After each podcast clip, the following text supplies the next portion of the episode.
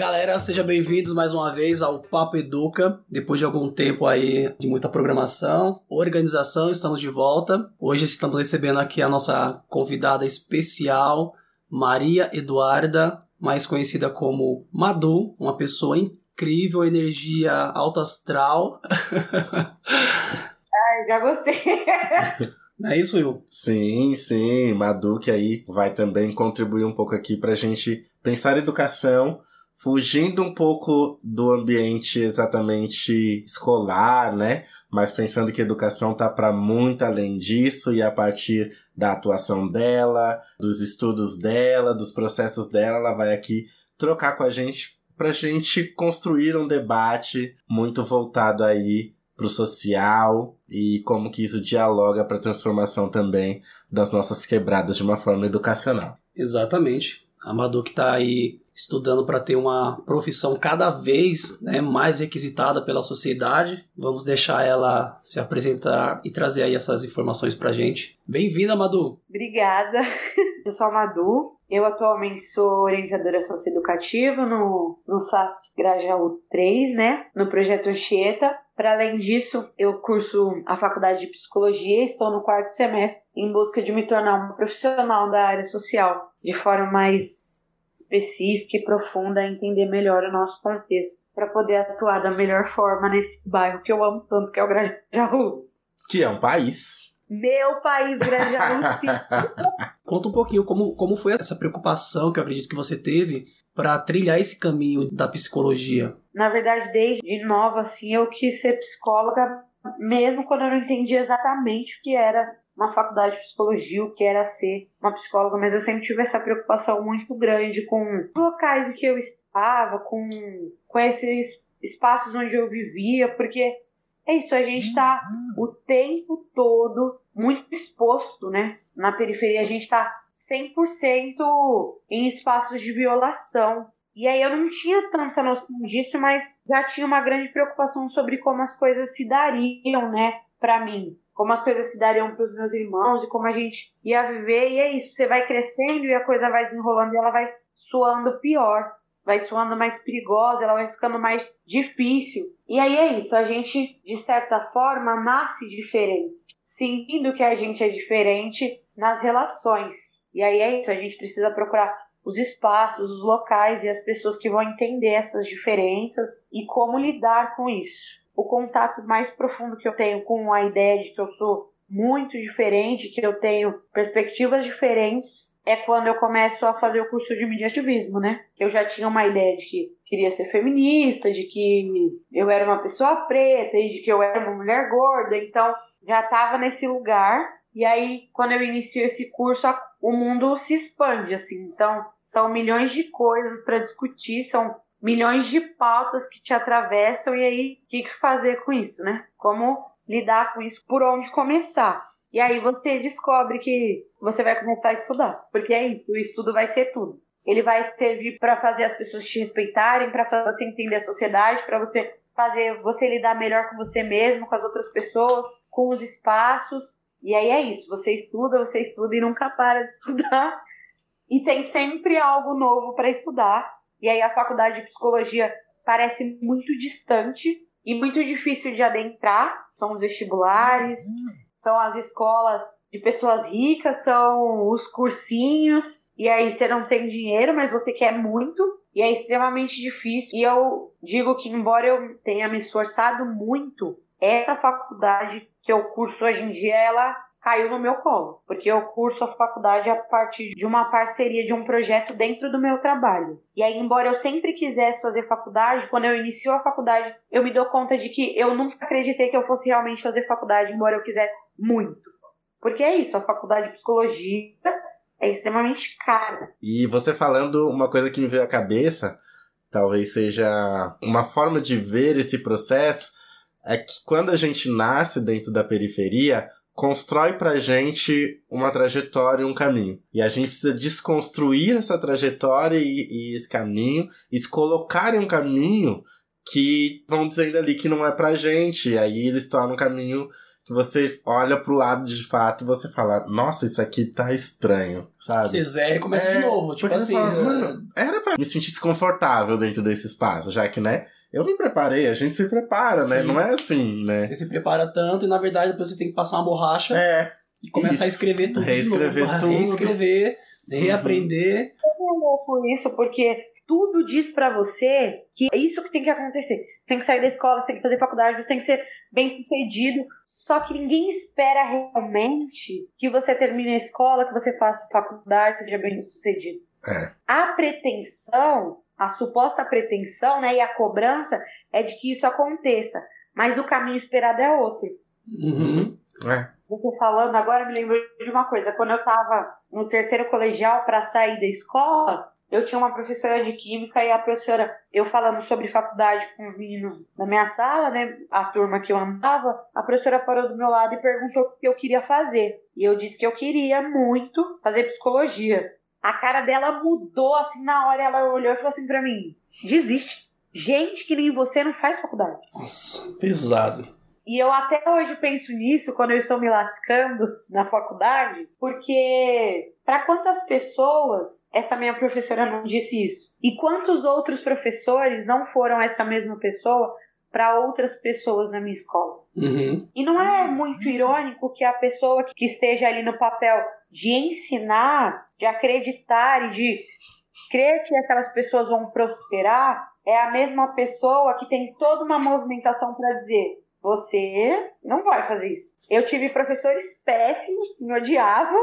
mas eu tive professores ótimos. E ouvir isso de uma professora foi muito chocante. Claro que na época eu fiquei muito chateada, eu repensei muito fazer faculdade, mas era isso. Em contrapartida, eu tinha muitos professores que acreditavam muito em mim. Eu já fazia o curso de mediativismo, eu já estava numa movimentação então, embora aquilo tenha me abalado, não foi o suficiente para me fazer desistir. Você falou desse processo do curso de me- mediativismo. Você citou ele duas vezes. Eu gostaria que você falasse um pouco mais como que foi esse processo, como que você chegou nesse processo e o que era esse processo. A gente está sempre num espaço muito específico do que significa estudar, do que significa aprender, do que significa essa troca na escola, né? Que não é tão troca assim, né? Mas o outro falando e você fazendo amém. Exato. Ou pior, né? aí É, ou pior, Ou né? pior. é isso, aque- aquela pressão. E aí eu chego num, num espaço totalmente alheio a mim. E aí é um, é um círculo. A gente sempre em círculos todos os dias, todas as quintas-feiras. O curso era de ativismo e aí era fotografia e direitos humanos. Então a gente teve muito aprendizado da fotografia, mas a gente estava sempre em paralelo discutindo alguma coisa. E foi muito louco, porque esse curso juntou uma galera assim, muito diferentona. A gente era muito diferentão. Sabe o que era? Sabe gato escaldado? A gente era meio gato escaldado porque a gente Uhum. estava acostumado a falar e alguém cair em cima e o pau comer. Tanto que chegou uma época que ninguém aguentava mais a gente. Porque a gente tava num espaço onde a gente tinha gente de 15, 16, 17 anos. Então, tipo, em que outro espaço a gente tinha tanta liberdade pra trocar? Não existia. Foi incrível, assim, porque a gente foi potencializado. Foi tipo pegar uma planta e um mega fertilizante, porque a gente foi longe, assim, a gente fez muita coisa. Fortaleceu bastante, né? E aí é dentro desse processo que eu chego à conclusão de que eu vou viver na área social. Vou ser pobre para sempre? Eu vou ser pobre, mas eu vou fazer o que eu gosto. Para você ter uma ideia, eu dei uma formação sobre questões LGBTQIA+, para os meus professores. Olha só. Que grandioso, né? E os meus professores fugiam de mim, que nem o diabo foge da cruz. Mas, mas aí vem a questão do orgulho, né? Aí você já, já começa a perceber, talvez, que é aquela pessoa que é orgulhosa, né? Como assim? Bom, primeiro, não existe eu aprender com a pessoa mais nova? Não existe eu aprender, aprender com, a, com um aluno, com um ex-aluno? Como assim? Uhum, é Né? verdade. Aí já é a questão bem realmente do preconceito. Aí é onde começam a entrar as coisas, né? A gente vai ver muito disso na caminhada. E o embate parece uma coisa absurda, mas e eu acho que às vezes é isso que muitos professores têm medo dentro de sala de aula, por conta desse ensino quadrado, sabe? De permitir que o aluno discorde do professor. Sim.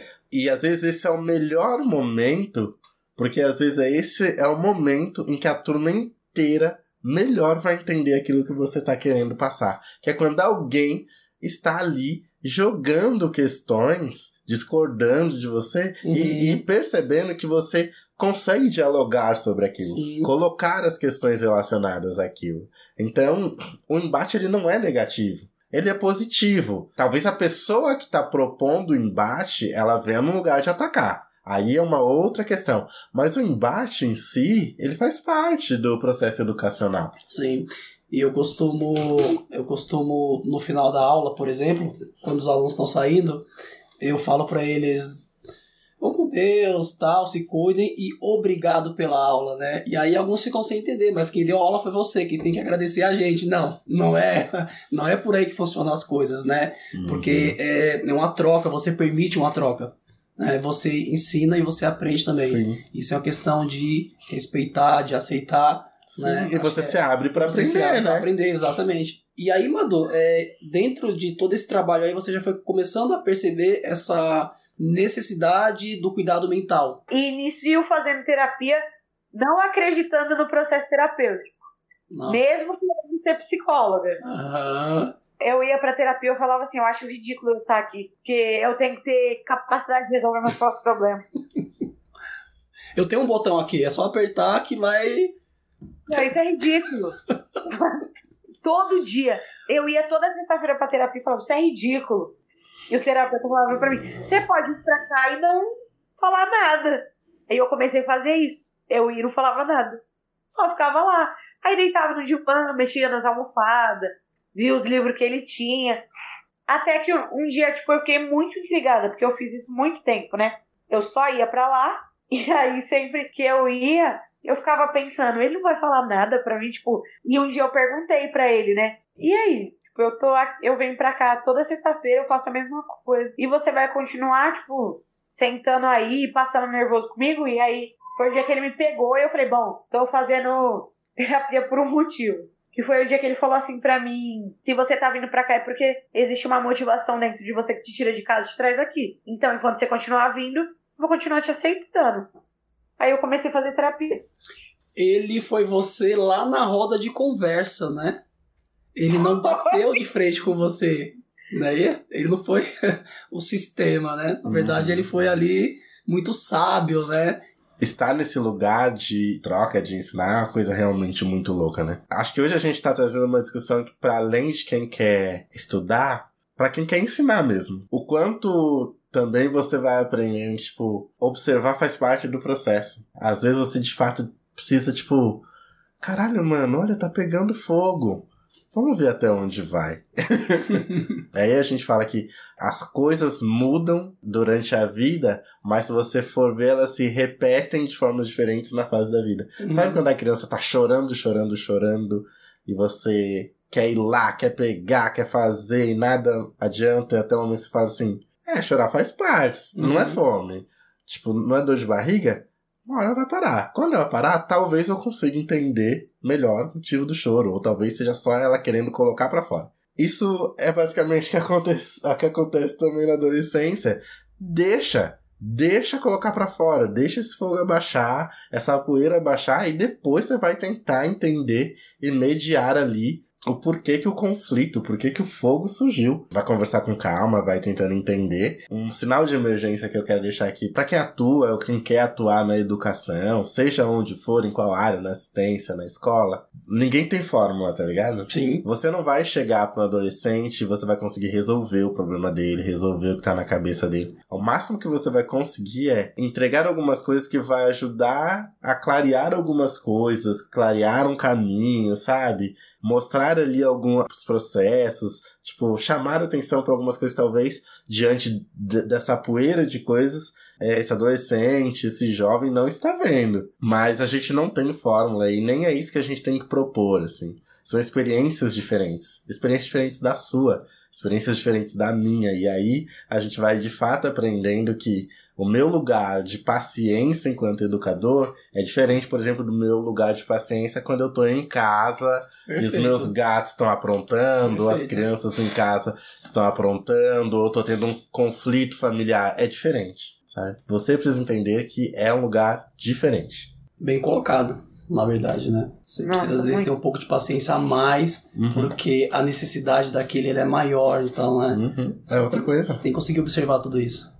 E na verdade, às vezes, é aquele espaço. Mas isso é muito louco, porque a psicologia vai dizer muito que a presença já, por si só, é uma intervenção. O Paulo tá comendo, a coisa tá acontecendo, parece que não vai se resolver, e você tá lá. Eles estão te vendo, ó. O fato de você estar ali, pra eles já significa alguma coisa. E se vai desenrolar alguma coisa dali ou não, se vai se resolver, se não vai se resolver, é uma coisa que simplesmente acontece. Uhum. Nossa, eu aprendi muito isso sendo educadora, porque existe um desespero inicial em correr e resolver quando você é novo nisso, né?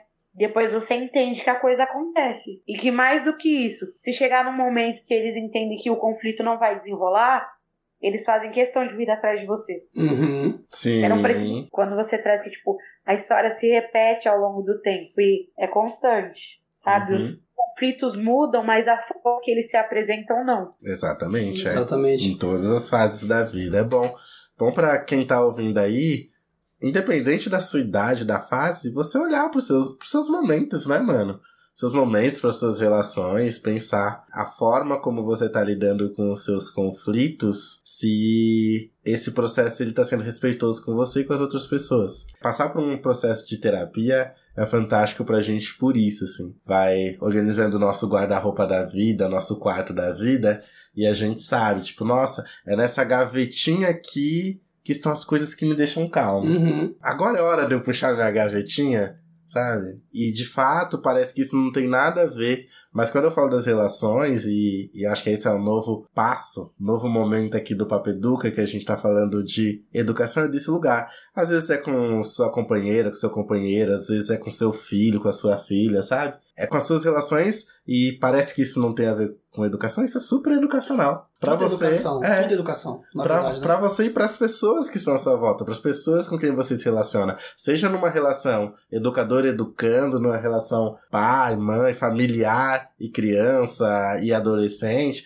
vai fazer toda a diferença e vai transformar esse processo aí muito mais tranquilo. Perfeito. Você precisa ter uma educação pra tudo, né? É. Uma educação política, uma educação social, uma educação como pessoa, Familiar. é familiar. Uhum. Tudo tá relacionado com uma Financeira. boa financeira, uma educação financeira, tudo tá relacionado com educação. Eu acho que esse é o novo formato aqui do, do Papo Educa. Ô Madu, você costuma avaliar pessoas na sua mente? Eu sempre quis fazer essa pergunta pra quem tá estudando e até mesmo pra quem já tá formado. Boa pergunta. Você tem, tem essa, essa mania no bom sentido de. Deixa eu avaliar essa Não, não pessoa. é no bom que- sentido, não. Não é no bom sentido, não. Não, Você eu vou- vem- eu vou deixar no bom não, sentido. Não seja, não seja modesto, não. Não tem nada de bom sentido nisso, não. É um saco. Você costuma avaliar pessoas? Já, já virou meio que uma, uma rotina, um costume seu? O que você tá pensando Avaliar sobre mim, Madu? Vamos lá, Madu. Fala, fala pra mim. Deixa eu ouvir da sua boca, vai. Às vezes ela falou. O que acontece? Quando você estuda muito alguma coisa, principalmente em período de prova, você, com- você começa a ver os padrões. Padrões, legal. Então, você começa a olhar pra pessoa e falar, "Ah, eu conheço isso. Uhum. E aí, quanto mais perto você vai chegando, você fala, interessante. Porque daí você começa a querer acertar, você começa a querer perguntar algumas coisas pra ver se, se tá batendo ali o que, que você tá pensando. Aí começa a ficar chato. É verdade. E tem uma coisa que é tipo, um tanto que eu fico pensando, eu tenho que ser ética, porque eu ainda não sou formada. Porque você fica assim, isso não tá bom. Tem uma questão internalizada aí. Uhum. E aí, do nada, você tá assim pra pessoa. Você já fez terapia? é ótimo, vai mudar a sua vida. Faz terapia. Inclusive, eu conheço oito psicólogos. Eu tô com o cartãozinho deles aqui, ó. Aliás. vai ser bom pra você. Você vai ver, você vai ser outra pessoa. Terapia é tudo. E eu não vou dizer, eu ainda falo assim, eu não vou dizer pra você que é bom sempre, a gente sofre, mas vai melhorar. Pra ser psicólogo, você precisa, pra além de gostar de estudar, porque você tem que estar estudando o tempo todo, precisa ter um instinto de fofoqueiro. Precisa ter o feeling, né? É, porque senão você desiste da coisa. E não pode desistir. Porque tem uma coisa lá no fundinho que alguém te falou. Você vai puxando assim, ó. E quando você vai ver, um tesouro escondido. A fofoca pessoa- é edificante. A pessoa nem percebe, ela, meu, não acredito que eu te contei tudo isso, não. É, Já, edificante. já foi. Não, é, é verdade. Mas é apaixonante, né? É apaixonante. E a gente teve aqui, né, com a Mônica, que é pedagoga, e, e falando das crianças bem pequenininhas lá na creche, falando sobre essa questão também. E o quanto é importante olhar para isso, porque você não vai olhar só para a criança, você não vai olhar só para a pessoa, você vai olhar para as relações, né? Para o meio. O meio é, acaba sendo extremamente importante aí nesse processo. Né? É uma coisa realmente é, muito forte. Quando eu, quando eu entrei na faculdade, o primeiro que eu, livro que eu li efetivamente foi um, um livro chamado Cartas a um Jovem Terapeuta. E aí, uma das primeiras coisas que é dita no livro é que para você ser terapia, você precisa ter amor e curiosidade pelas pessoas. E a faculdade, por mais difícil que ela seja, ela vai despertando isso em você. Porque é isso, a gente está nessa fase de estudar desenvolvimento, então, os bebês, as crianças, os adolescentes, os adultos, os idosos, então, para cada parte que você vai passando, você vai criando amor. Eu aprendi isso mais no começo da faculdade, mas eu adoro que é, os bebês acham que eles são tudo. Então, eles pensam que tudo que existe é criação deles. então, o bebê pensa que ele é Deus. Ele é onipotente, ele é onipresente, ele faz tudo. A mãe dele é criação dele. Murilo, meu filho, escuta a psicóloga. Ele é tipo um gato. Sim. É verdade. É tudo dele. É tudo. Porque aquele bebê, ele tá. Quando aquele bebê tá te olhando, ele tá te olhando e pensando, eu sou incrível. A coisa vai ficando complicada quando vai rompendo com isso, né? Quando ele percebe que a mamadeira já não vem mais quando ele quer. O Madu, eu tenho percebido, né, no, no, no, meio de trabalho, porque a gente trabalha com jovens, né, sou professor de informática, um aumento muito expressivo e preocupante na questão de jovens com ansiedade. Gostaria de saber de você que está dentro dessa área de preocupação extrema que no também caso atuando, da... né? E atuou, atuou já atuou, com atuando, jovens, como isso. educadora também. Exato, e agora nessa área profissional de psicologia. Tem uma correlação entre a ansiedade e a vivência, a história do indivíduo. Você consegue reforçar, trazer algo, algo a mais, algo que justifique essa minha observação? A ansiedade, até um certo ponto, ela é um processo normal. Uhum. Ela nada mais é do que, tipo, um mecanismo até determinado ponto. Uhum. Quando extrapola esse ponto, é aquele momento em que a gente surta,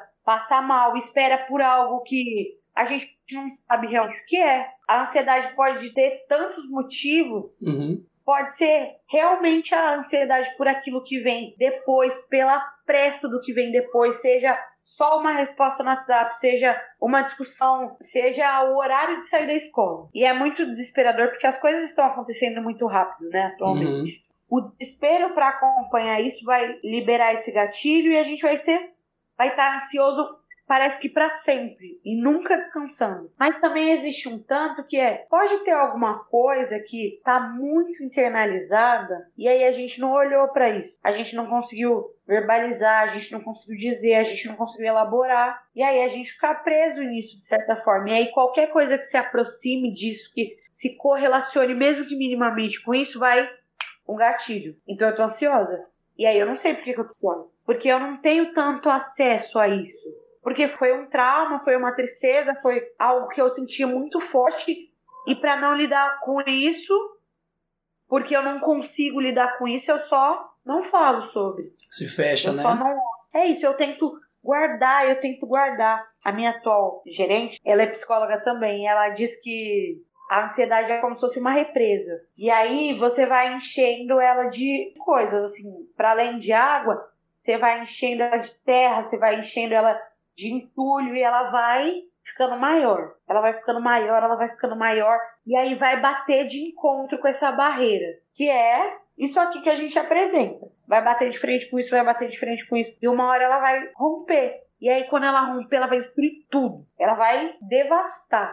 Então ela vai destruir a, a imagem que você tem de si mesmo, toda essa força que você acredita que você tem, toda essa construção que você fez para se manter ali, ela vai passar por cima de tudo e ela vai te esgotar. Quando uma represa rompe, ela passa por cima de tudo. Mas essa minha gente, ela diz que a crise de ansiedade, por exemplo, é esse desespero, essa situação em que eu não respiro, eu não consigo falar, eu só choro, ela é uma tentativa do seu corpo de ficar saudável.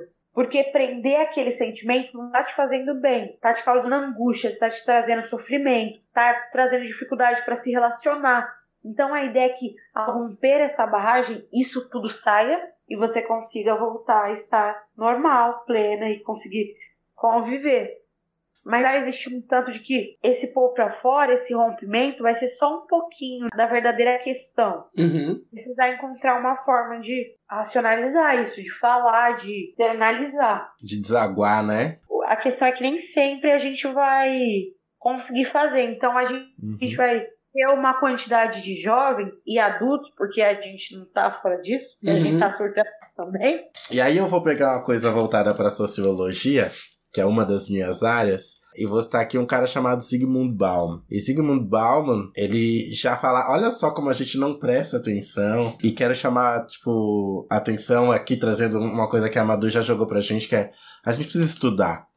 Porque Sigmund Bauman, ele falava sobre uma sociedade líquida, sobre uma modernidade líquida, ou seja, não tem solidez. Então você pensa assim, o que segura essa, essa barragem? Qual a força? Quais as relações? Quais os processos que seguram essas barragens diante de uma sociedade, diante de uma vivência que ela não tem solidez? Ela é líquida. Ela é frágil. Você não tem estruturas sólidas, Uhum. entende? E, e a gente tá falando de Zygmunt Bauman que falou né? disso. Ó, Não tem suporte, né? lá atrás. E, e ele, quando fala disso, e, e ele vai falar disso, tipo, é, ele pega essa questão de falar da sociedade como uma sociedade líquida pra falar disso, mano, em vários processos, tá Uhum. ligado? É, essa é a grande referência, esse é o grande estudo dele.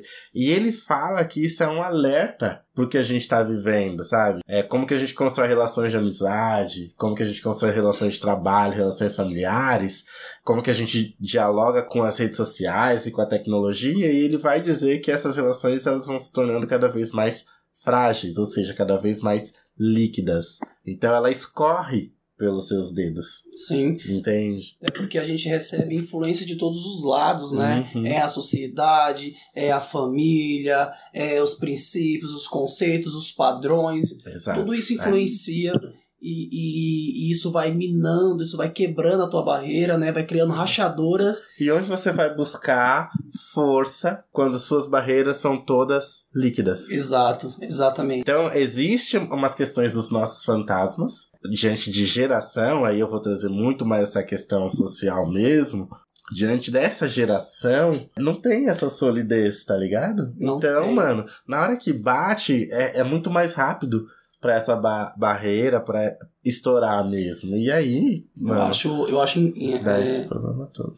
incrível, algo bem simples. Eu converso com muitos jovens e tal, e às vezes tá lá com os problemas, etc. Eu falo, ah, mas você não conversa com, com ninguém, com, com seu amigo? E várias pessoas falam, mas eu não tenho amigo. Sim, é algo verdade. tão básico da vida, né? Eu não tenho amigo, eu não tenho uma pessoa para conversar, uma pessoa que eu consigo confiar nela, né? A gente tá num período que o eu é muito importante, mas ele não é importante o suficiente a ponto de eu pensar que eu preciso de uma relação saudável. Eu preciso de muitas coisas. Eu preciso de seguidores no Instagram. Eu preciso de, amor, de amigos no Facebook. Eu preciso de curtidas. Mas e a troca? A relação, cadê a relação? Uhum. Sólida, né? A relação sólida, né? Isso. Não, não o direct. Isso. com quem eu falo, com quem eu troco, para quem eu conto as minhas angústias. Porque é isso. Tem um tanto que, que talvez não seja para ser dito mesmo, que é uma coisa que talvez eu não esteja preparada para dividir, mas tem um outro tanto. Não existe um ser humano sem outro ser humano. Um ser humano só existe a partir de outro ser humano, porque a gente afirma um lugar um do outro.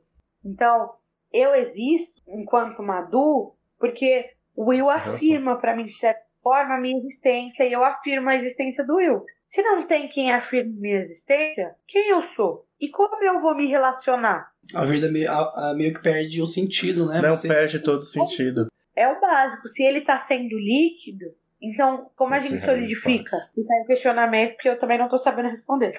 Então, vo- você, você disse que não tá sabendo responder, mas eu acho que a sua atuação responde muito isso na hora em que você tá ali dialogando com as famílias, dialogando com adolescentes, com jovens e até com crianças.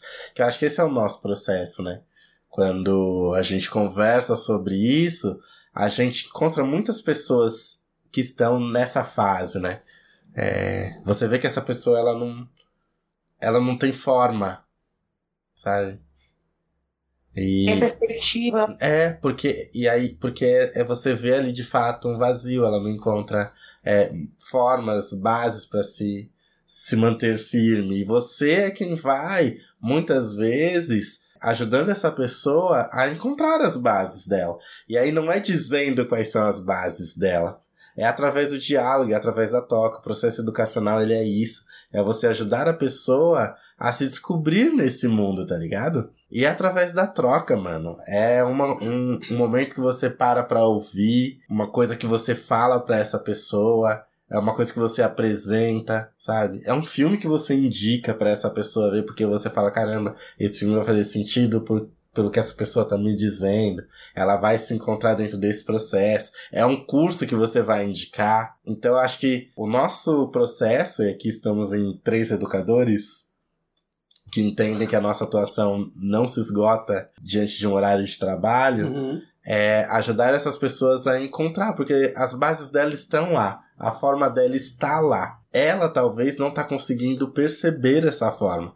E você também não vai dizer, porque nem a gente sabe, cada um vai se, se entendendo dentro desse processo, no diálogo com o mundo. Mas às vezes, de fato, a gente precisa de alguém que esteja ali disposto e dispostas a ajudar a gente a se perceber dentro desse mundo como uma figura, como uma pessoa e como uma identidade importante, porque esse é o principal, sabe? É, essa pessoa precisa entender que ela é importante. Sim. Né? E é justo que ela viva também, que ela tenha prazeres, que ela tenha momentos felizes. Direitos, né? Direitos, direitos. que ela passe pelas situações tristes, porque também fazem parte. Que ela, tipo, é, consiga passar pelas frustrações, porque também fazem parte. Mas que isso seja um processo que vai levar ela para uma construção de uma vida feliz, tá ligado?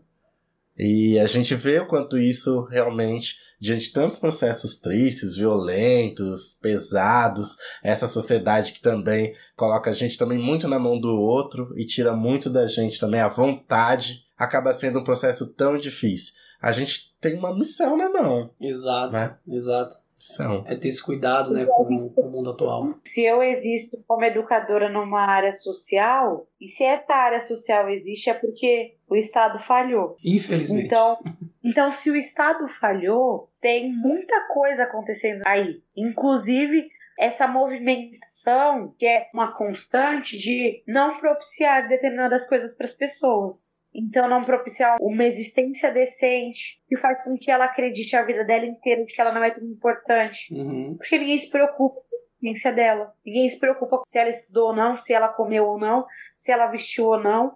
E aí todo esse processo vai fazer com que a pessoa passe a vida dela inteira achando que ela não é tão importante mesmo. Aí, ansiedade, Exatamente. depressão, as altas taxas de, de suicídio que a gente tem, uhum. automutilação. É isso, então para que me relacionar? Se nessa sociedade eu não posso construir nada e eu sou nada. Tudo é castelo de areia, né? Que qualquer coisa que bater vai destruir. É, mano, é, é, é difícil totalmente sem perspectiva e sem perspectiva de melhora, fica muito difícil existir.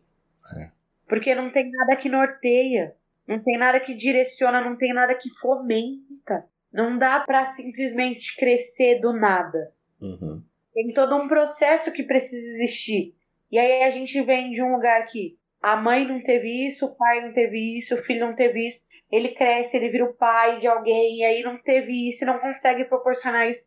E aí a gente vive num ciclo vicioso de será que vai ser sempre não ter nada? Não ser nada, não ter perspectiva de nada. E aí a educação vai entrar nesse processo. Porque a escola, por exemplo, ela vai ter dois polos muito distantes. Que vai ser ou a gente vai criar esse educando que vai levantar e ele vai querer mover o mundo, ou a gente vai frustrar o cara a ponto de ele não querer fazer mais nada. Basicamente, o que consegue... acontece é a segunda opção. É. né? Que a gente vê por aí os relatos dos alunos. Sim. Infelizmente, essa segunda opção que está mais em evidência. É aquilo que a gente a gente volta pro começo da nossa conversa e falando do caminho que, que esse estado trilhou pra gente e você a partir do momento em que você vai construindo bases sólidas, você vai conseguindo desviar e construir outro caminho, né? É uma outra rota e essa outra rota vai te estranhar, vai te estranhar, vai, vai tentar te empurrar, te colocar para fora. E aí, tipo, de lá de trás, é, o, o caminho lá atrás já era de tanta pancada, mano, que você às vezes tem muito mais força para seguir nesse caminho do que as pessoas que sempre estiveram ali e na primeira dificuldade vão virar e vão falar, ah, para mim não dá, assim. Uhum. Que é aquilo que a gente falou antes do Benê fazer parte do, do Papo Educa, né? Antes dele entrar enquanto é, elenco fixo. que foi que a gente falou sobre resiliência, né? Resiliência, perfeito. Sabe uma coisa que eu recordei agora? Eu há um tempo falo disso e nunca consigo lembrar onde eu li isso. Mas eu li um conceito sociológico um tempo atrás que ele fala de uma força que traz a gente de volta. Que quando a gente sai do curso que foi denominado para nós, ela puxa a gente de volta. E aí é isso. Ou a gente tem muita força para continuar fora da rota, ou a gente retorna para ela. Sabe todo esse ódio na internet, todos esses processos agressivos de bullying que as crianças sofrem, e o racismo, eles são a força querendo trazer a gente de volta. E é muito louco, porque é muito intenso o esforço que existe simplesmente para fazer a gente retomar uma rota que machuca a gente. E aí é isso que você traz. É muito mais fácil voltar. Uhum. Porque nem sempre a gente vai ter força para continuar fora da rota que foi escrita pra gente viver. É. Bacana, eu acho que você está num caminho fantástico, lindo, né, dentro dessa questão social, agora incluir a psicologia também, acho, é, meu, sensacional, vai fortalecer muito o trabalho incrível que você já desenvolveu até aqui e com certeza vai desenvolver, tá quase acabando a faculdade, tá quase ali, olha, por mim dois semestres estaria tranquilo, o Uninove já poderia certificar você e tal, ó, esquece isso aí, esse restante aí. Acredito que foi muito esclarecedor, fortaleceu muito essa questão desse novo formato do Papo Educa, né? Nossa, Educação demais. em vários segmentos. E abrindo aqui esse novo formato com a Madu, que já veio aqui, tipo, despejando pra gente, assim, uma série de coisas que fala da gente, que fala dos nossos processos, dialogando com quem é educador, educadora, quem quer ser, quem tem vontade de ser, a gente tá no setembro amarelo e a gente precisa também lembrar que não é só em setembro, isso é uma discussão que a gente precisa fazer sempre, né? Mas é importante também a gente marcar, já que a tecnologia ela é uma potência, e aí de mais uma vez a gente fala de potências podem ser muito positivas e muito negativas, mas é um momento que a gente sabe que essa discussão ela circula porque a, o algoritmo falando sobre isso está lá em cima e vai fazer com que isso chegue em mais pessoas. Então, também vamos aproveitar desse momento de um setembro amarelo, dizer que tudo isso tem a ver e que o que eu costumo dizer nesse processo é se você está num processo enquanto educadora, educador, seja muito responsável com o que você está fazendo, sabe? É, se coloque no lugar de que você está, você tem vidas nas suas mãos. Vidas que podem ser salvas, vidas que podem ser transformadas, sabe? Vivências que podem lá na frente ser muito mais sólidas, né? Quando bater lá essa energia que a Madu falou tentando trazer para trás, talvez vai ser você uma das forças que vai estar tá ali atrás, dizendo: não, é pra frente e eu tô aqui também para te ajudar nessa caminhada, assim. Seja com a palavra, seja com o que você vai representar na vida dessa pessoa. Uhum. E eu falo isso mesmo em um processo de agradecimento para Madu, ela sabe o quanto eu admiro ela, admiro o processo dela de vida, de luta. Eu lembro a primeira vez que essa menina foi falar em um evento, que foi um convite que partiu do, da Biomi, que era a coletiva que eu fazia parte, e que ela grudava no meu braço, que eu achei que ia ficar sem braço, assim. De tanto que ela me apertava, de tão nervosa que ela tava. e fez uma fala maravilhosa, tá ligado? Assim. E ver hoje o que ela tá levando e o que ela tá representando na vida de outras pessoas, eu já falei isso pra ela também, representa muito pra mim, Uhum. porque é também fazer aquilo que eu acredito dentro desse processo de ser um educador transformando a vida de pessoas, tá ligado? Perfeito. Então, você representa o meu movimento e para mim ver você assim é é legitimar tudo que eu já fiz e tudo que eu faço, pensando a transformação dessa sociedade e a vida das pessoas. Então, eu tenho muito a te agradecer. Eu acho que é pegar um pouco da fala do que o Brenner falou, do que ele faz em aula, sabe? No final você agradece ali a, a quem te dá a oportunidade de trocar. Isso. E você me deu a oportunidade durante, a gente ainda troca muito e ver o que você tá fazendo para mim é volto e digo que talvez a transformação que eu acredito e que eu quero para minha quebrada, para minha comunidade, pro meu país, pro mundo, eu não esteja vivo para ver, mas eu tô vendo isso sendo replicado. Aí eu vejo a Madu replicando e eu sei que ela vai alcançar outros que também vão estar nesse lugar e vão seguir a vida aí, transformando esse mundo e às vezes deixando o processo menos espinhoso, menos doloroso e menos agressivo. Esse é o caminho que a gente busca. Bom, depois dessa bela fala do Will, eu não tenho nem o que dizer, a não ser perguntar se a Madu tem mais alguma coisa para colocar, né? E após isso a gente vai para nossas indicações. Sim, sim, sim. Que é o nosso quadro final, onde a gente indica aqui um filme, um livro, uma curiosidade, enfim, algo que uhum. com certeza vai agregar na vida de alguém. Primeiro agradecer, né? Porque eu acho que eu me enxergo muito como uma potência quando eu sou ouvida e quando eu posso falar. E eu falo pelos cotovelos e eu amo falar. Então esse lugar que eu posso falar e que tá tendo troca e que eu tô aprendendo porque essa sede de aprendizado é constante e que eu estou podendo ensinar, seja a menor coisa possível, é, é o meu lugar.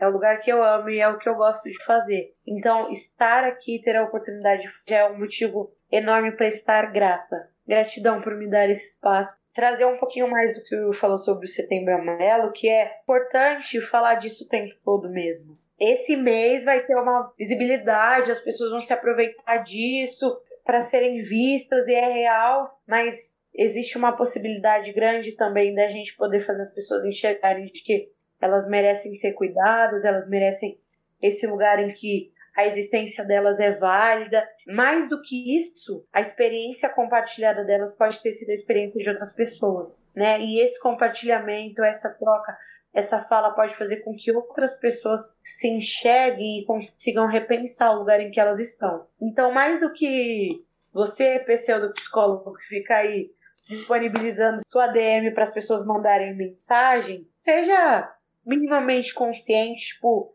entregue mais do que a sua DM, dê espaço para as pessoas fazerem os trabalhos delas, ouvirem realmente, poderem ter essa troca profissional qualificada para isso. Então, indique um psicólogo, indique um espaço, indique uma clínica, faça com que as pessoas e o cuidado que as pessoas precisam cheguem até elas e elas cheguem até esse espaço. Se você fizer isso, o lugar no céu já está garantido, amado.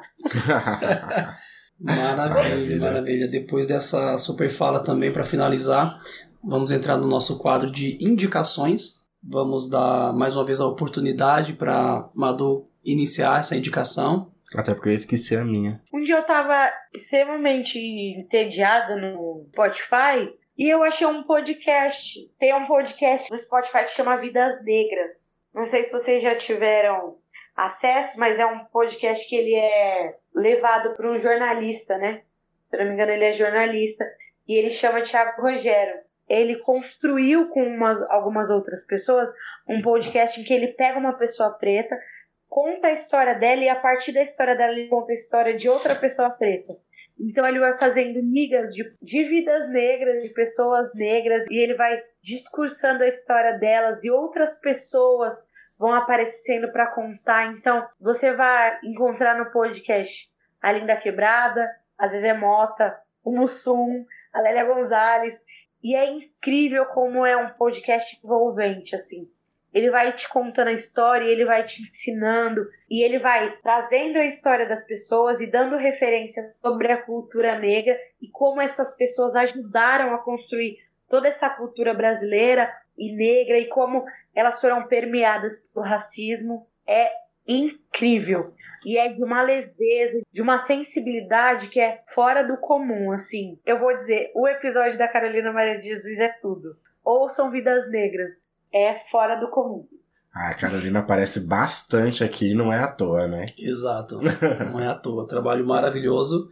Então essa foi a indicação da Madu, podcast Vidas Negras. Uhum. No Spotify, né, no Madu? Spotify. No Spotify. Ok. Eu vou indicar o que eu citei aqui, porque eu acho que é importante a gente olhar para isso. Então, eu vou indicar um livro. Na verdade, eu vou indicar um senhor, um senhorzinho muito simpático.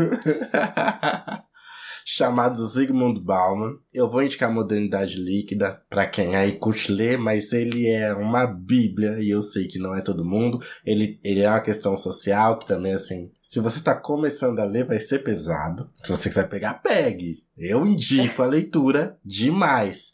Mas como eu sei que não é fácil, eu vou indicar para você ir lá no YouTube e ver as entrevistas do Zygmunt Bauman que é, acredite, você vai ver aquele senhorzinho falando e você vai ficar horas, tipo, vendo os vídeos dele falando, as entrevistas que ele dá, falando sobre modernidade líquida, falando sobre as redes sociais. É uma coisa que a gente precisa pensar, porque eu acho que é um alerta também. Não é um problema a gente ter redes sociais. Seria ótimo a gente desvincular delas, mas é importante a gente pensar a relação com as redes sociais. E isso para famílias, isso para pessoas, isso para pensar a nossa exposição, pensar as relações que a gente constrói e tem um material muito legal do Zygmunt Bauman no YouTube, uns vídeos muito interessantes. Aliás, eu vou também aproveitar para indicar um vídeo do Cortella que ele fala sobre família. Vou fazer melhor.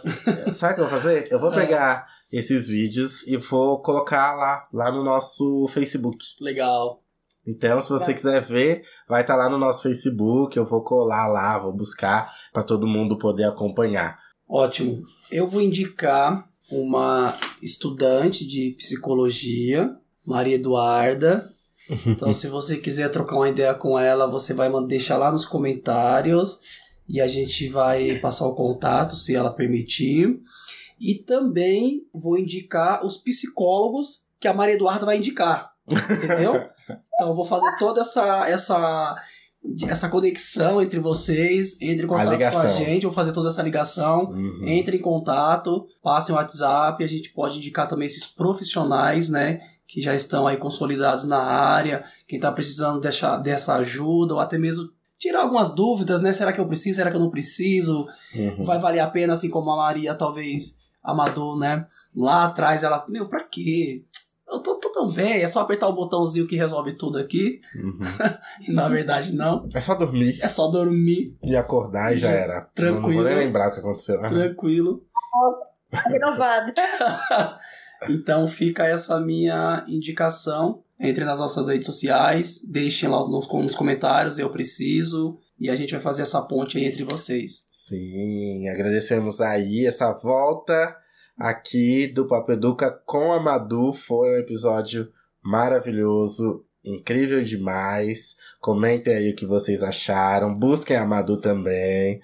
Convidem a Madu, porque assim, como ela mesmo já apresentou aqui, ela fala sobre várias coisas. É uma pessoa que tem muito a trocar aí, que troca de uma forma que chega com muita responsabilidade. Então, gratidão, Madu, por abrilhantar aqui a nossa volta de uma forma tão bonita. É isso. Ai, eu agradeço. Foi absolutamente tudo. então, um beijo e até semana que vem. Beijo, até semana que vem, Madu. Muito obrigado pela presença. E é isso aí, galera. Finalizamos mais um Papo Educa. Esse é o nosso sétimo episódio. Espere até o próximo, que também estará incrível. Com beijo. Certeza. Até a próxima. Tchau. Tchau.